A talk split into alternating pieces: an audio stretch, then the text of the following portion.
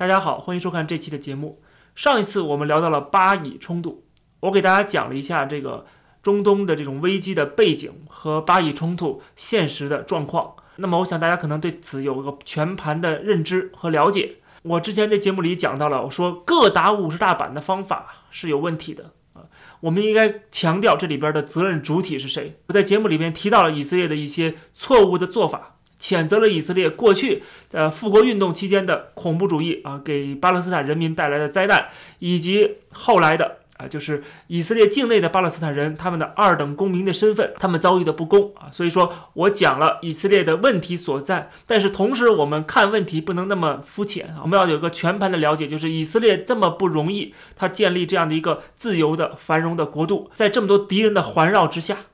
这些敌人都想方设法的想把以色列消灭掉，把犹太人杀光。在这种情况下，他们为了维护自己的安全，去做出一些让我们啊，让这个外界啊，持有这种普世价值的人，这些白左们会认为是不够公正啊，不够公平，呃，是有点极端了。但是我只能说，这些人是站着说话不腰疼的。犹太这个民族啊，几千年来颠沛流离啊，遭遇这么多的灾难。所以说，他们今天好不容易有这么一个国家，他们肯定是要尽全力去维护的，哪怕是别人说三道四，哪怕是别人指责他们，啊，这个有暴力的成分啊，或者是啊不够公正啊，但是他们没有办法，为了自身的这个利益，为了自身的存在，为了能够捍卫他们的家园，他们只能这么做。那么巴勒斯坦这一边呢，也是值得同情的啊，巴勒斯坦人民也遭受到了一些不公正的待遇，我刚才讲过了。所以说呢，这里边呢。双方都是有问题的，但是我们要看啊，现在的这个冲突，它的责任主体是谁啊？我们要知道是巴勒斯坦的政府，也就是哈马斯的武装，他们在想方设法通过暴力袭击的手段，通过恐怖主义来壮大自己，获得更多的实力，根本不在乎巴勒斯坦人民的灾难。啊，就是造成今天巴勒斯坦人民的灾难的罪魁祸首，恰恰是巴勒斯坦的极端组织。在以色列生活的巴勒斯坦人幸福度要远远超过在以色列以外的巴勒斯坦人。这为什么在以色列生活的这些巴勒斯坦人不愿意回去，不愿意到其他的地方去？因为他们会生活的更惨。虽然跟欧美国家的这种平等比起来还差一些，但是他们已经能够相对来说在中东地区生活的比其他地方要好得多了。所以这也证明了，就是这些人他们也要依靠以色列。能够生存，所以我们要看这个复杂的问题的时候，我们要不能够单线思维啊，一定要非常的敏锐，而且是要全盘掌握整个情况，这样才能给出一个比较公允的一个判断。就是说，以色列当然有很多的问题，他们自身也在有监督，他们也有人权组织，他们也有呃三权分立，对吧？他们也有法院，他们有很多的知识分子啊、媒体人啊在批评政府，这是很正常的，在一个民主国家，对不对？一定是有质疑的声音的。啊，他一定是有做的不好的地方的，那么我觉得批评他们也没有任何问题。但是今天的这种军事上的冲突，或者说这样人道灾难，谁造成的啊？我们要知道是恐怖组织在这个地方。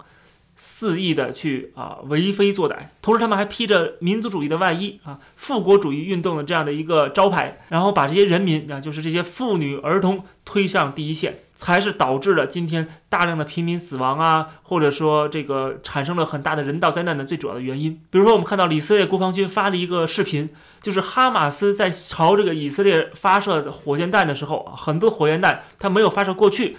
掉落在加沙地带，在过去三天，至少有三百五十枚火箭弹发射失败，最终造成了自己的妇女儿童的伤亡。难道这种做法是负责任的做法吗？对吧？你去搞恐怖袭击，然后再伤害他国的平民，同时呢，呃，然后没伤害到，然后伤害到自己的平民了。他们的军事的训练水平是有问题的，同时呢，他们的武器装备也有问题啊？为什么呢？因为很多武器装备是来自于中国，比如说中国国产的幺零七毫米的火箭炮。这是哈马斯使用的一个火箭炮，那么打到自己也是啊很常有的事情。为什么？就是因为它是中国制造。比如中国自己的导弹，它就会射向自己。之前不是有这个著名的东风导弹啊，发射四枚，有两枚就消失了，不知道去哪儿了。据说是坠落在了广西。还有就是哈马斯的火箭弹上边，在过去很多年前就已经传出了这火箭弹上面写着是山东莱阳钢管厂的字样，甚至上面呢还有一组数字，是中国的建筑材料标准上面的一个代码。那么这一次的火箭弹里边也有这样的字样啊，也是山东莱阳钢管厂的作品，出现在了哈马斯的卡桑火箭的弹体上。什么叫卡桑火箭弹呢？就是他们自己制造的火箭弹。啊，然后这个火箭弹呢是由中国的部分零件提供，从直接提供火箭弹发射器啊，到这个提供一些零件让你们自己组装，中国在背后起到了一个啊推波助澜的作用。除此外，还有很多的训练的设施也是中国提供的啊，比如说这张图，我们可以看到上面写着阿拉伯语、中文，中国政府为这些伊斯兰的。极端势力来提供的这些训练设施，你一边给这些恐怖组织提供帮助啊，去搞乱别的国家，然后告诉大家说还是中国好，还是中国安全，有这么无耻的吗？与此同时，我们又看到了中国外交部的发言人啊华春莹，他又说了一句经典的金句，他怎么说呢？他说：“美国人如果来中国，他也会羡慕在这个时代做一名中国人啊，就是在这个时代，美国人特别羡慕想成为中国人。”我真的不知道还有没有比这个更反智的语言了。上次他是质疑了，说凭什么中国人上不了外国的社交媒体？这也是自己打自己脸。中国人上不了外国的社交媒体，难道不是你中国的防火墙吗？是你中国政府在限制中国人去上外国的网站吗？所以他总是自己打自己脸，说出中国人民的心声。凭什么不让我们上外国网站？现在好了，他又说美国人想做中国人了。如果美国人想做中国人的话，那请问为什么美国政府没有限制，说不让美国人到中国来？啊，去做中国人呢？啊，他反而是限制中国人到美国去。你们这些外交部的官员们有多少子女是在美国的？我想请问一下，对不对？华春莹难道不知道吗？啊，他明明知道，但是还说出这么反智的话，我们只能有一种解释，就是他根本不在乎外界对他的看法啊。外界指出他的荒谬之处的时候，他第一时间做的就是封杀言论啊。如果在海外，在如果在外国的媒体上面，他封杀不了的话，他还可以做，就是拉黑。比如赵立坚就把我拉黑了，因为我曾经在推特上面指出过他的问题啊，他不敢回答，因为我揭了他的老底儿，所以说他就把我拉黑了。他在海外的社交媒体上，他就拉黑别人，然后在国内呢，他就进行全面的封杀，看不到反对的声音，他就不在乎了，所以他就可以说这么反制的话，甚至很多中国人。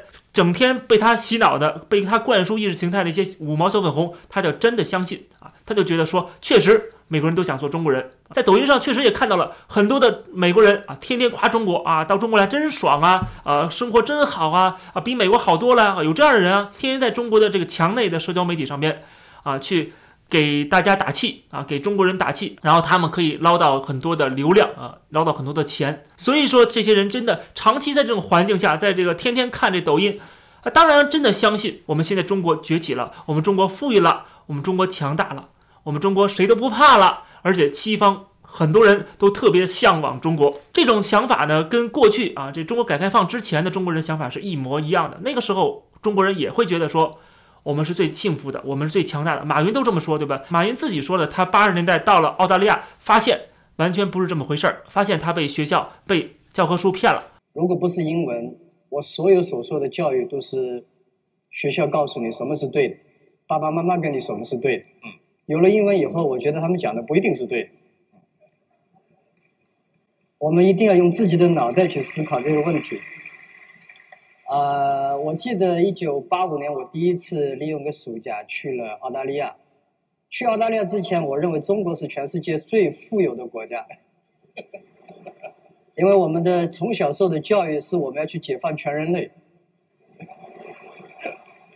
结果到了澳大利亚，发现人家需要解放我们先。而今天呢，这个欺骗又回来了，又重新开始给你们欺骗。啊，就是因为它有一个一言堂，它有一个信息封锁，所以说它在信息封锁的这个茧房里边啊，它可以随意的去给你洗脑，说什么都是对的，说什么都是正确的啊，说什么你都会相信。今天这期节目就跟大家先聊到这儿，感谢大家收看，欢迎点击订阅这个频道，我们下期节目再见。